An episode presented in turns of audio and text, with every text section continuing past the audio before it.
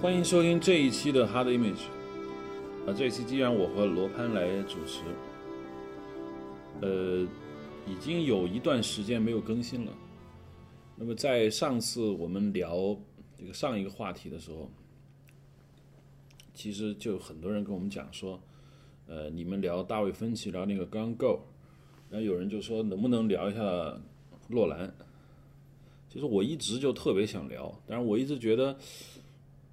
洛兰吧，现在你知道有一个现象，就是很多人开始高调的宣布自己非常喜欢他。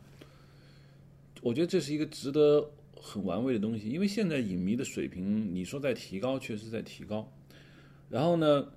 也也有很多人知道迈克尔贝了。这相当于在我当初接触电影的时候，除了资深影迷能知道导演的名字啊，现在很多当时很多人只知道演员的名字，还出现一种情况，就是说。外国演员的名字是叫不出来的，他只能告诉你在某部电影里面他演过一个什么样的人。那现在可能影迷上开始聊洛南的人就多起来了，有人就宣布他是最喜欢的这个导演。但是我一直对洛兰是否是到达那么高的高度呢，持有一定的保留意见。当然，这不表示我说我不喜欢他，绝不是，他依然很好。呃。其实，在他拍这个《Interstellar》之前，他已经拍过一些很成功的电影。其实他的最高峰依然是《黑暗骑士》。那这次我们要聊洛兰呢，就可以从《Interstellar》开始聊起。《Interstellar》你看了吗？我看了，而且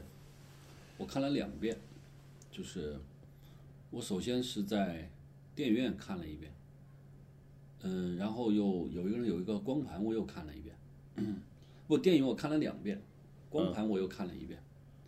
嗯，而且两部电影在同一个地方，我有了一些感动。这而感动地方非常可笑的是，完全跟科幻毫无关系的一个是什么地方？就是 Cooper 这个人，他看见女儿，他很多年没有回去了嘛，只有几十年了。他在电脑上看见他的儿子，对，他已经成年的儿子和成年的女儿跟他多说话，然后他的表情，我就发现这个时候。这 Cooper 他的表情在变化，他由笑到哭，这个是最没有科技含量跟科科幻片没有任何关系的一个情感，一个段落。但是呢，我不仅觉得我感动了，我身边的观众也很多人感动了。我记得我第一次看，甚至是在怀柔的电影院，嗯，怀柔电影院那个地方，我就感觉我旁边一个女观众就流泪了，我很清晰的感觉她在哭，嗯。我第二次看的时候，我当然没有第一次那么，因为我已经知道了，但我仍然在那个地方，我感觉到了一丝感动。我有两个思考：第一，为什么会这个东西会让感动？是因为诺兰他根本就不知道一个中国观众会感动，但是他可能预料到，就这是人类共通东西，这是最大家都知道的。第二个就是一个那么好的科幻片，最让人感动的地方，其实是最没有科幻成分的东西。嗯，我觉得这往往是科幻片能在市场上能够有那么多观众的，嗯，一个原因，就它完全让脑观众脑子费解，搞不清楚怎么回事，或者很费力的去接受你告诉他未来是什么样子，他根本成为不了科幻片，只能成为一个科论文，他还是让观众去能感知的东西，坐下来看，嗯，就你喜欢这个电影吗？如果你刚才讲了一个你感动的点。但是从总体上来评价呢，总体上比我想象的不能说差，总体上比我想象的格局要小，嗯，这是第一个。第二是，但很多人觉得它格局很大。对，就是我当然是说电影制作层面，就是说从场面和对整个宇宙探索，就你给什么样的宇宙奇观，就比如说他去了两个两个星球，嗯，一个有水，一个全是冰天雪地，是吧？嗯。这两个东西对我来说，没有造成视觉上的奇观，说哎呀，完全没有想到。对我也很奇怪，嗯，包括最后那个女孩，就是她最后栖息的那个星球，嗯，感感觉这就是在大地球某个地方，听说是美国西部大峡谷地带就拍的，应该是冰岛，因为他们去冰岛拍过。不，你你说的那是那个坏宇航员，嗯，我是最后那个。呃，我知道宇航员落脚的地方，对，我看资料也是在美国大峡谷一带嗯拍的，就它有点像火星表面吧，嗯，他并没有给我一个完全没有想到的一个外部环境，但是我并没有去追求这个。可能诺兰希望这个不要过于怪异，嗯，他也不像詹姆斯卡梅伦那个《艾艾维坦》里面，嗯，那么梦幻，是吧？它不像童话，它很真实，嗯，就是说，我觉得他没有格局想的那么大。第二是关于黑洞，我是我去看之前，我是抱有极大的兴趣，就是如何在荧幕上表现黑洞，嗯，黑洞据说是什么都看不到的。嗯，我看了，我在电影院看了以后，就是的确很有意思，但是没有到我瞠目结舌。嗯，但我已经做的很不错，所以说这部电影就它没有我想象的格局那么大，也没有我想象的那么让人神往。嗯，我从我个人来看，它的最后那个它的那个书房的架子后面这个五维空间的东西，嗯。我第一次看的时候觉得我跟不上，就彻底跟不上他。我也甚至我连他们做的这个五维空间的影像，我都没有来不及去分析它，因为我完全要被台词拖着。等我第二次看的时候，因为我已经知道台词了，所以说我把注注意力比较集中在他怎么表现五维空间的画面的时候，我看完以后就是它很像镜子加镜子，嗯，无数个镜子，可能有三面镜子互相折射出来的东西，嗯。可能用了这个技巧，我觉得很棒，但是作为我们这个对他期望值那么高的观众来说，嗯，还是差了欠了一点点，所以我我对他就是这么一个想法。他其实当然有，现在他在 IMDB 上的评分，我上次看是九点一分，这这已经是，你知道九点一分是什么概念？就《教父》才八点五分嘛，原来你说他比《教父》高，当然。IMDB 以前没有刷刷分的这么一个操作嘛，现在影迷多起来，现在 IMDB 经常刷分，比如有一段时间《黑暗骑士》也刷到了接近十分，但是从严肃影评就比较冷淡。你看这也是奥斯卡提名，你想一般来说奥斯卡提名象征着美国主流的观点嘛？但但是据说《Interstellar》只有一个最佳音乐原创音乐提名，剩下。所谓的最佳摄影、最佳视觉效果啊、最佳导演、最佳剧本都没有，这个这个说明了一个什么问题呢？我感觉我听我听说没有得到提名，我第一个感觉一点都不奇怪。嗯，我认为这部电影就是它不够全面。嗯，就好莱坞的奥斯卡的选择品味，我认为它有一个全面这么一个东西，就是历届好莱坞最佳影片。它的全面就是它几乎涵盖了所有内心的感情，所有人种共同感兴趣的东西，包括对电影的理念、对电影的技法、对电影的基本的人道主义的东西，全面的进行一次，不说超越，也算是一次重复达到。嗯，我觉得《Interstellar》并没有达到这个全面这么一个观念，它的关于五维空间，关于人自身活在不同空间，它已经像尖一个刺刀一样刺进了一个大家很。从未探究的一个点，但是他没有全面的到达这一点，嗯，所以说感觉可能奥斯卡的评委觉得他说到了，但是没有说好。呃，那你觉得，比如说这个电影，你觉得它不好？那当然，它很好，它没有到达你说的那个高度。那你觉得它缺乏的是什么东西呢？嗯，我自己的判断就是，我当然从两个方面，一个是从制作层面。一个从这个电影本体上，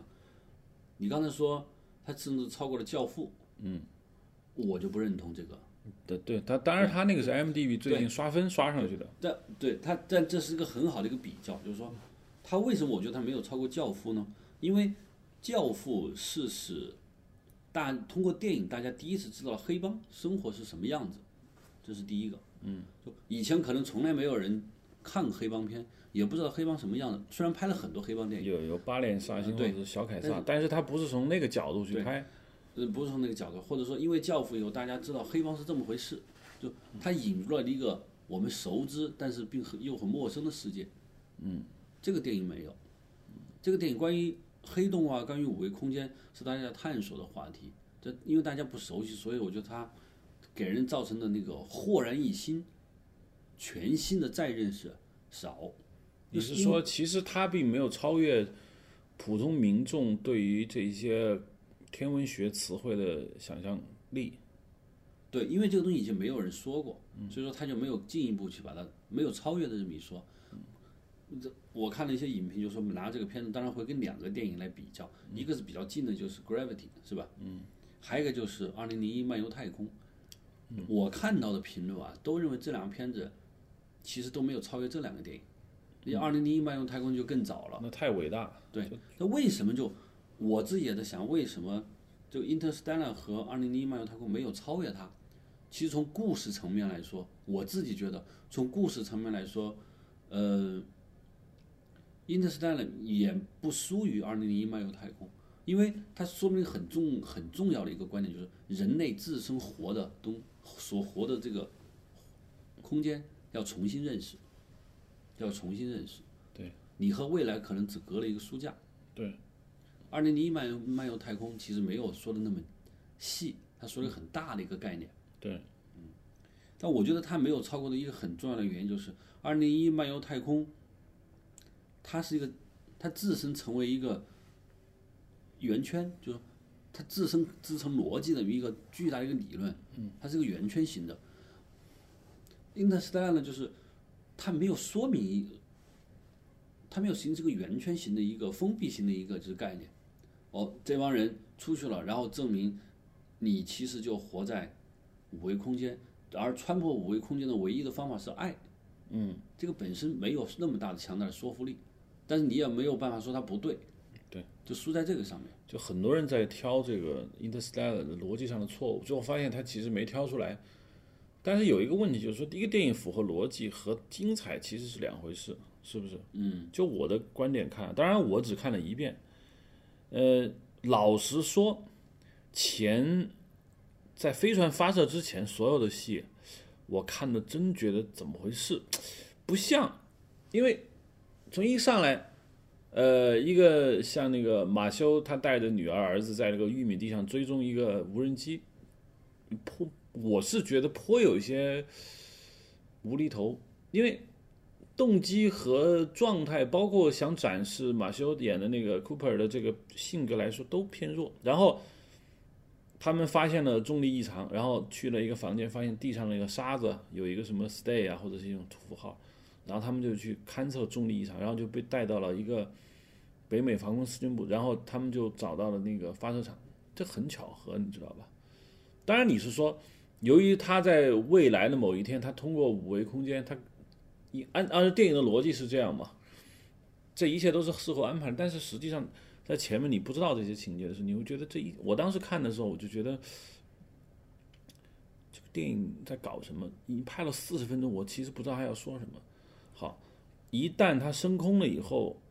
接下来走的是相对来说比较常规的太空冒险的这样一个故事情节。从故事总体线索来说呢，我是觉得其实比洛兰以前的像《Inception》。或者黑暗骑士那种非常深刻的人性批判少了，当然 Inception 不一定有人性批判，但是它的套层结构很多。这个是一个叙事的结构。当然看到后面五维空间以后，他跟他的女儿那个在通过书架的那个交流，我觉得哦，我知道还要说什么，但我依然觉得这个故事剧本有一点问题，因为一般来说一个电影故事是由主角去推的。就你你的上一步和下一步是由男主角去去推动，哦，主角去推动，不一定是男主角。但这个故事，我觉得上一步、下一步，除了最后决定说我要去黑洞，你去那个你男朋友那个星球上，那是我来推的，剩下的其实跟他没有太多关系。我觉得他从故事线索上很难说他有什么特别大的精彩度，特别像一个。为了让一个轮回或者说一个时空穿越的故事成立，然后我们去放进一个故事，而不是说，我觉得这个故事中的某一个点特别精彩，然后我们整个故事是啊围绕着这个精彩点去铺开的，或者说一个非常棒的一个人物性格。那我就问你，说库克的人物性格是什么？你能总结出来吗？能不能总结出来？但是能看到几个明显的点。第一，Cooper 就是很自信、善良，意志力坚强，嗯，他基本上就是可以，嗯，就他善良是他有强大的父爱，得有责任感，他为整个人类的命运，他甘愿去这样，嗯，他就是这些，但这些性格本身在美国电影就男性角色中很正常，对啊，非常非常正常，和《地心引力》那个电影中的乔治克鲁尼一样，嗯，是类似的这么一个人，对，乔治克鲁尼在里面是个配角嘛，对对。对。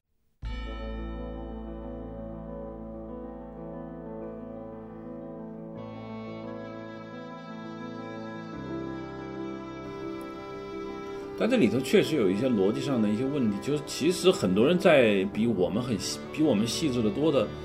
讨论过。我只想知道他是怎么控制他女儿的手表的指针的摆动的，他靠什么？我也不知道。我看电影感觉是他在拨弄书架上的书，是吗？还是说书架上摆了一个手表？其实他当时他的身形非常的小，因为很显然那个书架相对于他的空间很大嘛。那我当时看的可能不是太清楚，就是说他是不是能够去摆动那个指针？我在电影画面上我看不见他在摆动那个指，那我感觉他在摆动那个书架上的书。于是他女儿的那个指针就开始摆，并且是摩尔斯代码，就是把他找到那个重力黑洞里面的参数告诉他的，就就这样。这个设定呢，其实特别像一群编剧在屋子里面说。这一定得找到一个点，不然这个戏过不去。然后我们找到一个点，但这个点本身也就是来解决一个说这么大的一个一个故事架构，最后怎么连接起来的一个一个一个事情。它很难说它是一个精彩的东西。其实这个觉得这个电影，我觉得啊，从客观角度上来说，它不属于克里斯托弗洛兰特别让人怀念的。那个电影，他怀念电影可能还是他前面那几个。嗯，就好的电影，你刚才提到的，我感觉好的电影应该是剧情服从于人物性格，就有 A、B、C、D 三个人，他们的性格是这样的，那他们三个人发生事件，这个事情推到哪儿，这个剧情是符合服从于这个性格的。而在乱伦片子中，他有往往是相反的，就人物要服从于剧情。对。因为剧情要我这么推进，所以人物设定成什么什么样子，他就是做的比较巧妙，因为他的影像的力量很强大，有时你不会觉得他这么在搞，但你分析来，其实他缺乏一定的精彩度，其实就是这个。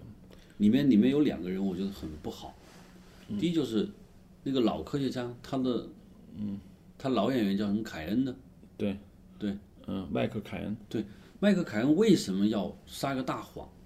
为什么要这么去做？当然，他可能是为了人类的，为了整个未来人类如何生存。但这个太没有理由了。对，对我认为他其实是，他从剧情上来说，这个人物是很重要，就一个点。人类未来的发展，他们选择了一个非常残酷，但是他们认为合理的一条路。嗯。但这个人为什么要这么做？很没有太多的解释。我觉得是完全是为了剧情的需要。第二个就是他的儿子安妮海瑟薇，我觉得还能过得去，她是个正常女性。唯独他那个大儿子，我觉得不好。啊，就是他的儿子，杰西·阿弗莱克演的那个是吗？对，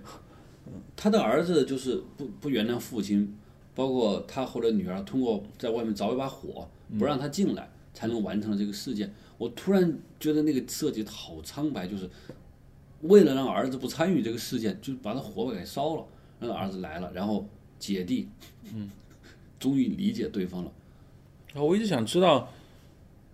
那个马修他的岳父，也就是那个里面有他们那些他的小孩的外外公，那那个角色是做什么的？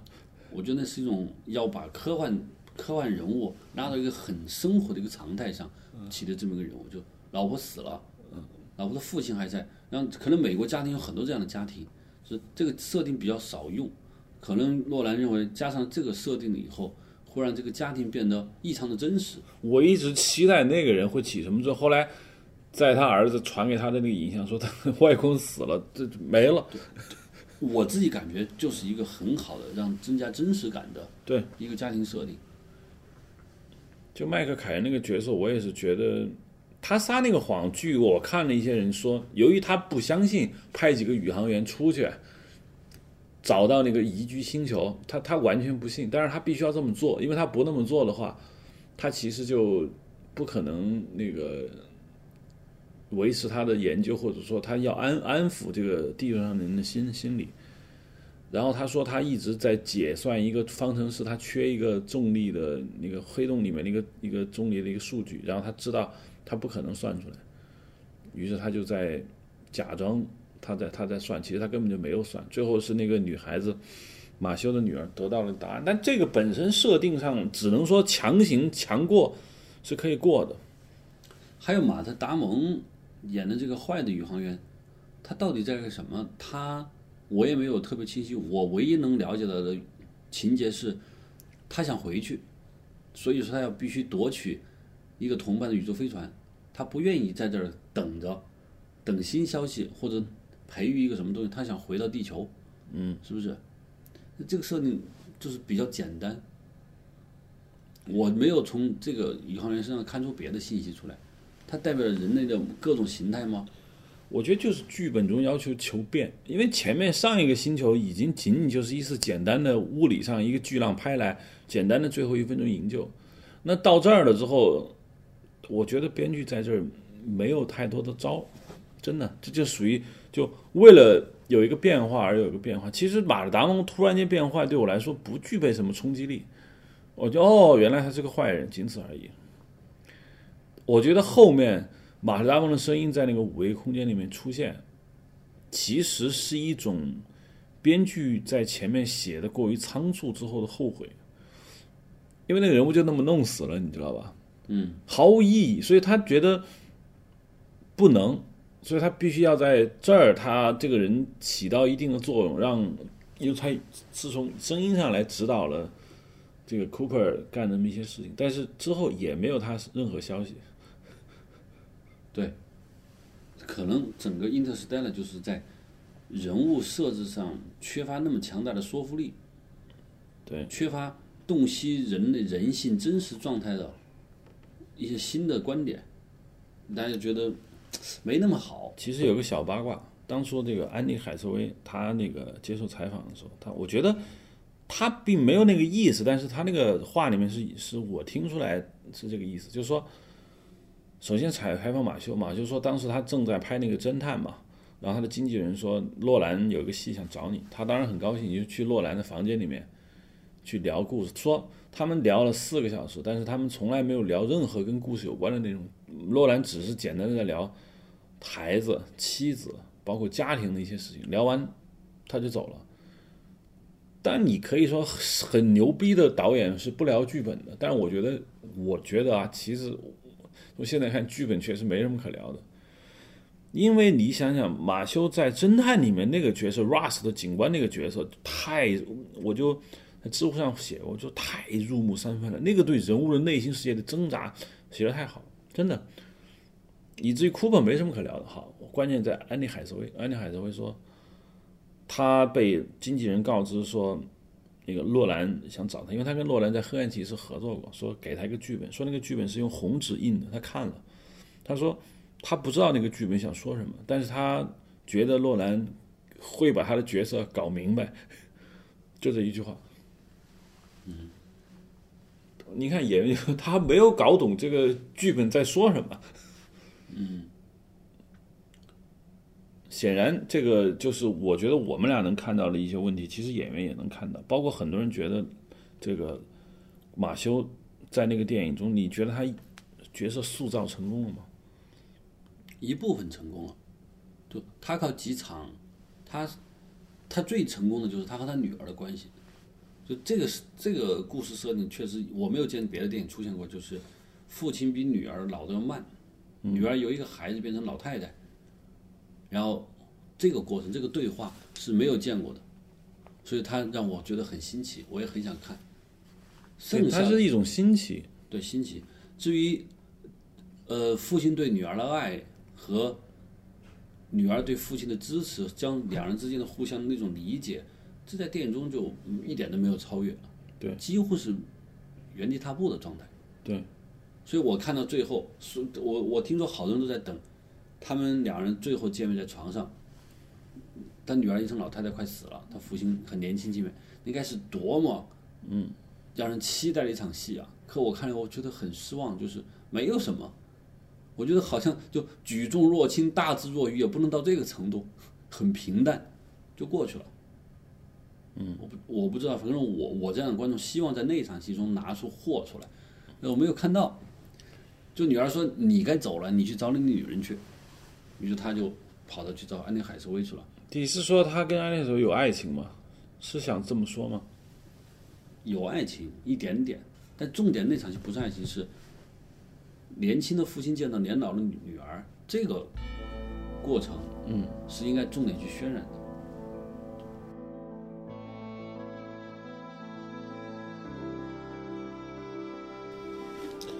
呃，我们整个对这个《Instella》呢做了一些评价。当然，你知道我们这种评论绝对充满着漏洞，因为任何对于很多影迷来说，对他心中的这种导演的这种攻击，必然会遭到很多的反驳。就我们刚才聊的很多话题、很多想法，不一定是影迷能接受的。所以呢，我觉得看电影各有各的各有各的这种看法。那首先，我们如果离开这个电影呢，我想谈一谈那个洛兰那个导演。其实洛兰那个导演，我一直其实刚才我们也聊到了，洛兰这个导演，你觉得他，比如你跟他的《Ridley Skirt》相比，我们就从很功利的角度来说，谁更伟大一点，谁更牛逼一点？从，呃。从电影的精神来说，我觉得诺兰比你的斯科特要强一些。嗯，因为你的斯科特给我的感受是，他的电影大体上是一个类型。嗯，史诗。嗯，宏宏大的叙事。嗯，激烈的冲突，华丽的那个场面调度。嗯，基本上是这种类型。对于。人类生存状态的某一种大家熟悉但是又不是很熟悉的东西的探索比较少，嗯，比如说《Inception》这个电影，对梦境，嗯，就人以后我们要去拍梦境的电影，就一定会想起这个东西来，对，包括你说的《黑暗骑士》，嗯，就城市生活，我们我觉得城市文明所带来一种城市病和隐患、担忧，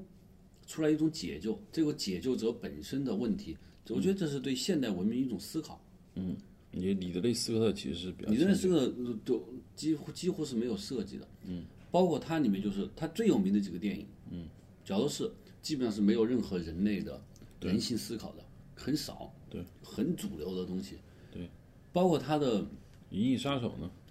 呃，《银翼杀手》是早期的。嗯，就我们要单说它后面主要的电影，我们大家都非常喜欢的《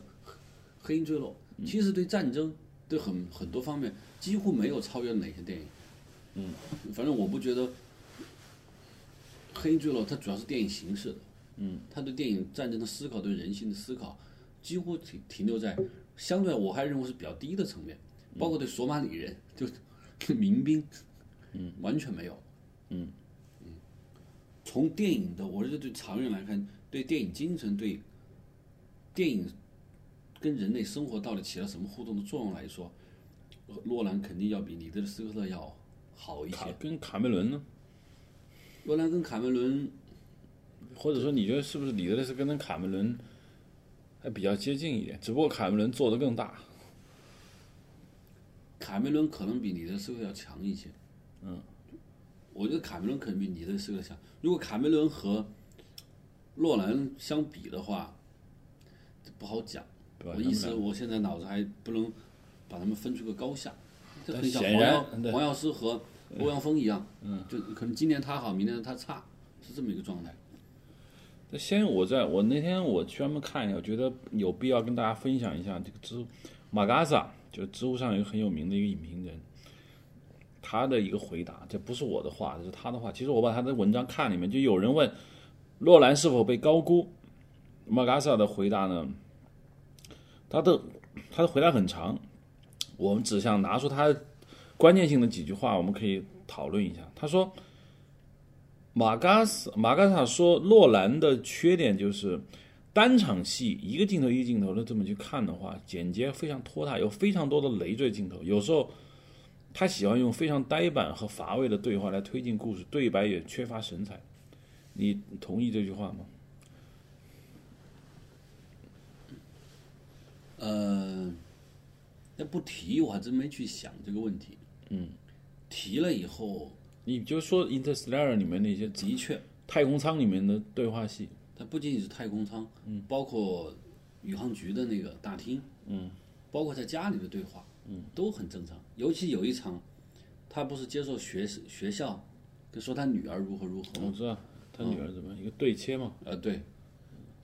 就很嗯，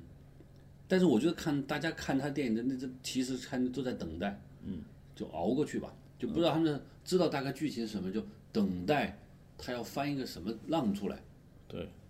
嗯，然后他说，呃，洛兰是一个肤浅的创作者，他擅长用精密复杂的思维游戏为观众提供解谜带来的快感，他的叙事结构精巧、精致，但冷冰冰的没有人味儿，所以看完他的多数电影，观众的是佩服大于感动。这话可能有点道理。嗯就是说我的理解，我觉得就主要是后面就是佩服，就你觉得很很牛很服，比如《In Inception》，《Inception》里面，呃，莱昂纳多跟那个他妻子的那个感情，你或许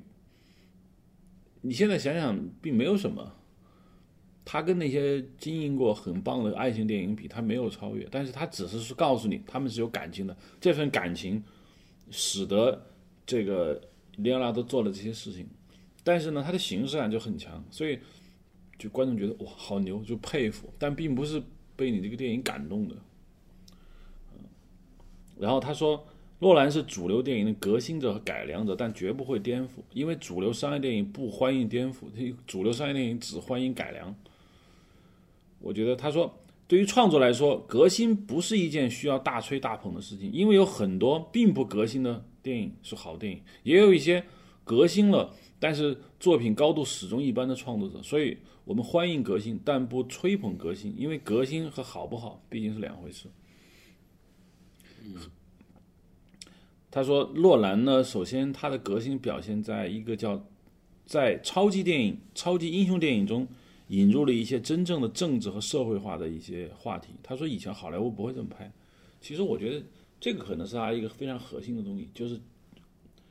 这个黑黑暗骑士为代表的这个蝙蝠侠三部曲，就是说。可能以前我们看过蒂姆·伯顿拍的蝙蝠侠，蒂姆·伯顿的蝙蝠侠，我觉得很少你会感觉他的恶人恶到那种程度，你也很少说会去考验人性。黑暗骑士里面有两段非常重要的考验人性的戏，你肯定很清楚，一个是那个船，著名的船，第二个就是那个检察官把那个女的把那个嗯他的女朋友关起来之后。要看他先救救谁。第三就是有人冒充蝙蝠侠到到处去做事情嘛，就是他整个高谭市里面的那些检察官人物之间的错综复杂的关系很正直，还有很多政治的隐喻在里面。而这个呢，是观众觉得他对人性进行了讨论，说这个以前的漫画它是不可能有那么深刻的。就这一点呢，我觉得在主流大制作电影中。他这么来了一下，他所用的策略并不高深，他只是选择了很多炙手可热的大众话题，扔进了这个影片的叙事中。那么观众会觉得，哇，这个是非常牛的一件事情。这个你觉得观点如何？就他的他并不会真的去讨论人性的东西，他只是觉得在这种漫画电影里面讨论一点这种善恶。和政治性的人性的东东西很酷，这个取决于就是基础是什么？嗯，你发现没有？你刚才说的这个蝙蝠侠，这个首先啊，它这个漫画，美国的城市文明，大家都知道很丰富，就也就是说，黑暗骑士是建立在美国观众、美国的文化、美国电影很熟悉、很熟悉的基础上去超越。而诺兰其他的《Inception》包括《Interstellar》是在一个并不熟悉，并没有一个可以拿来完全可以用的这个东西去超越，基本上就是平地开始起，开始干。刚才说城市人那个轮船的那个选择，包括还有很多，这个是被人类讨论了很多次。洛兰他不是个，他首先是个聪明人，博览群书的人，他一定会就是人类像杨子琼，你们选择了无数次之后，我再重新选择。而这个《Interstellar》还包括《Inception》很多科幻片，就是是在没有进行过讨论的话题下，你来开始做，这个时候很容易露怯，也很容易特别牛逼。嗯，所以《黑暗骑士》超越了《Interstellar》，我觉得是非常非常正常的事情，就是因为很多工作已经不需要由洛兰重新去做了。嗯，而科幻片就不是，所以我对这个他的观点来说，不就是有偶然性的。那你比如你你看个罗德里格斯那个《罪恶城市》吧，你看了《Sin City》，它也是城市文明中的各种恶人、善恶和黑暗骑士，但是那个就纯粹就是耍酷。对，就我原来我在大学写过文章，就是类型化的电影，它既好拍又不好拍的原因是类型化首先已经给你类型好了，你要超越它。嗯，你一旦超越了，你就非常成功，因为底子有人给你打好了。难就难在你很难超越。嗯，科幻片这个，它虽然是个类型，但是科幻片的故事，包括诺兰要写个科幻片的故事，就很难做好，因为他没有前人给他累积好。嗯，是这个原因。所以，黑暗骑士我认为是一个偶然性的原因。你看，黑暗骑士里面我看了以后，这些选择这些角色没有办法放到 Interstellar 里头。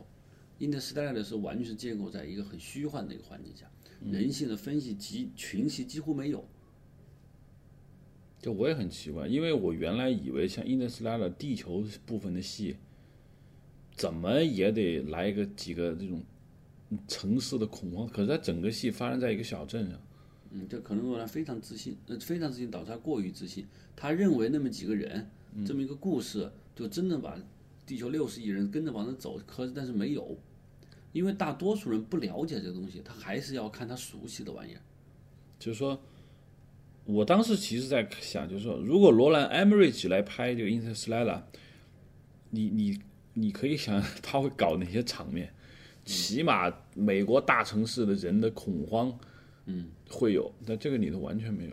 嗯，对。就洛如可能像知识分子，就我玩一个高级的游戏，你只有看的份。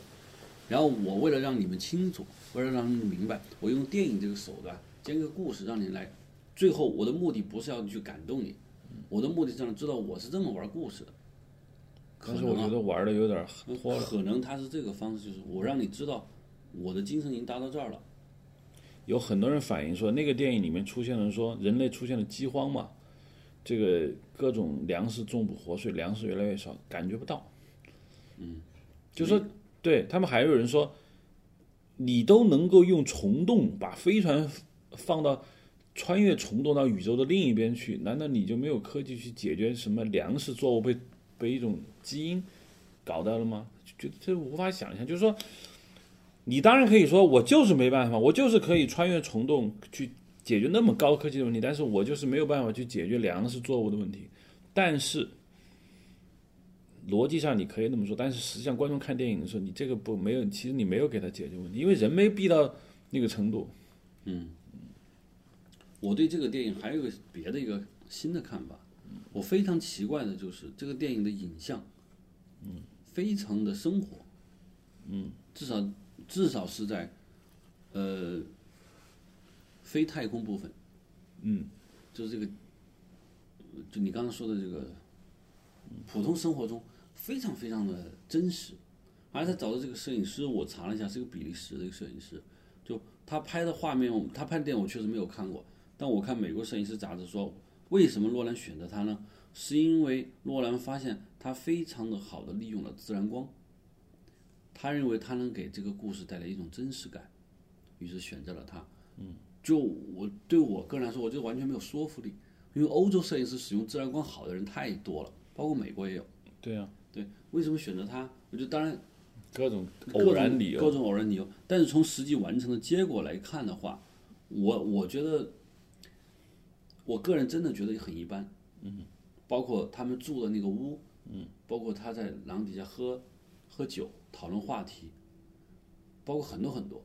嗯，非常非常的一般。这个一般到了什么程度呢？这个一般甚至没有美国西部片的摄影师拍的美国西部就一八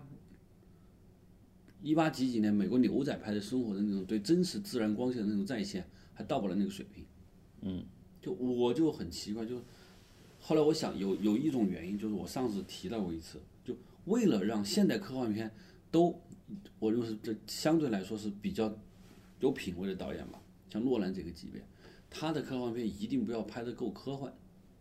他他不是靠影像来吸引你的，他是靠逻辑嗯来吸引你的，所以他把他把这个影像拍得非常非常的真实，一点都不玄武。他不像那个，呃，变形金刚，嗯，变形金刚厂里的广告味儿必须重。啊对对对，还不像有些科幻片，比如说像《Island》，嗯，那些电影，就他的人的穿着服饰都够科幻的，嗯，他不是这样的，他一定要拍得够真实，就真实到了就，包括有点像《世界大战》那样的电影，嗯，它也可也非常非常真实。就我觉得这是现在科幻片影像的一个走向，包括上次我们提到的。《行星崛起》也是，嗯，现在科幻片的影像越拍越真实，而不是越拍越科幻。那是因为它的设定有关，因为它确实它，我觉得现在是一个什么社会？就是说艺术都到了饱和的程度了，你干什么事情不会有人觉得很吃惊。假设你现在拍科幻片，你拍的满天都是那种飞船，包就像当年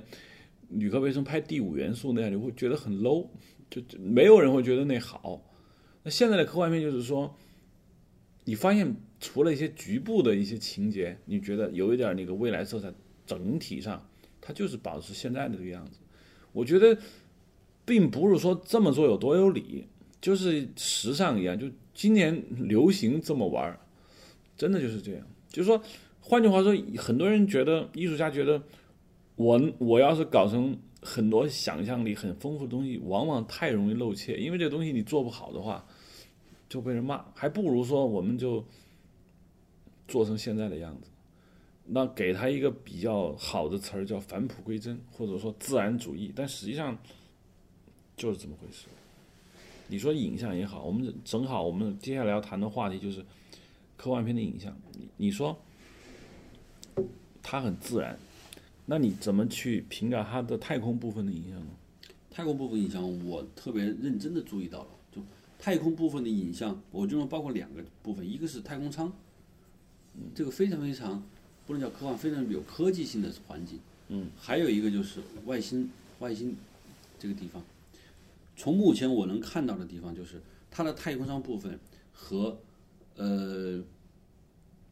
很流行的那部电影叫《星际迷航》。对，Star Trek，Star Trek 里面那个里面的太空舱，那个里面非常光影非常炫，对，就形成一个特别特别的反差。有可能洛兰说，我就不跟杰杰埃布拉姆斯跟你玩，我就不学你，嗯，我就要拍成那个冷冰冰的实打实的，嗯。还有一种就是说，这个摄影师在，因为他不是他擅长的东西，嗯，人不会去做自己不擅长的，尤其是当然是假说就被弄到落难面前，我不能再花时间去搞。我一旦拿出我最擅长的东西，你既然选择喜欢自然光线，那我就把它拍成这个样子，因为它可能更符合人性，更符合一个父亲想的女儿，而不是那一帮英雄去拯救地球这个画面。嗯，但观众到底喜欢接受哪一个呢？很难说，很难说。我我现在的感觉，嗯，《Interstellar》里面的太空舱的内景确实是乏味，我基本上是在等待。嗯，的确是乏味。其实很多电影的太空舱都拍出过。你像那个《普罗米修斯》里面也有太空舱，嗯甚至是，呃，他那个造型感就做很强。当然他并没有那么夸张，但是他至少他在服装、道具使用上面，他会让你觉得它是有科技感的，就是设计感很重。但是 Interstellar 的太空舱内部，呃，比较，它你不能说它没有设计，它肯定是有，但它并没有强调这一点。嗯。这是他的失误也好，或者他牛逼，或者他很，这是很难讲。对，就我说他的影像，就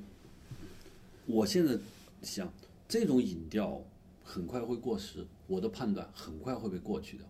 因为过原来像《星际迷航》的有一种，然后到这种下部是什么，这个一定不是个长久的事情。如果电影一直在往这种方向拍，科幻片要会死掉的。嗯，因为科幻片这个类型，除了诺兰，它毕竟是少数，大多数科幻片是吸引观众去对未知一种满足，这个东西这个满足不了，这顶多是个尝试，就像。呃，《天堂的日子》这个电影在美国它不会长久一样，嗯，它一定会大家从它吸取了营养以后还要往前走的，嗯，就是所以我对它我就不满意，我看了觉得很一般。那个《Star Trek》里面就是经常出现的就是灯光在镜头里面出现眩光那种那种感觉，就是 J.J. Abrams 他想要的那种，就是变形快幕出现那种横向灯光变形，那个在那个《Star Trek》里面用的非常多。对，还有一种就是。如果我是摄影师啊，我一定会在一个太空上营造孤独感。嗯，就他们一飞行就飞行几年，实际上是地球生命的几十年。嗯，这是一个极度孤独感。摄影师还是有办法在一个里面营造孤独，哪怕一个人都不说话，没有“孤独”两个字出现在字幕上，但是他还是有孤独感。这个方法是真的是有的，但这个片子根本就没干这个事情，所以我觉得不好。嗯，第二就是我很要说的就是。三个不同的这个太外太空环境，外太空环境呢？但是冰岛现在拍摄成为流行，很多电影都在拍，但这个影像拍的还真的不如《普罗米修斯》。嗯，《普罗米修斯》这个，因为你的这个是不允许出现平淡的这么一个东西的，它天空一定要有倾向，乌云密布，嗯，还是如何？那个光线一定要控制。这个这个里面这个，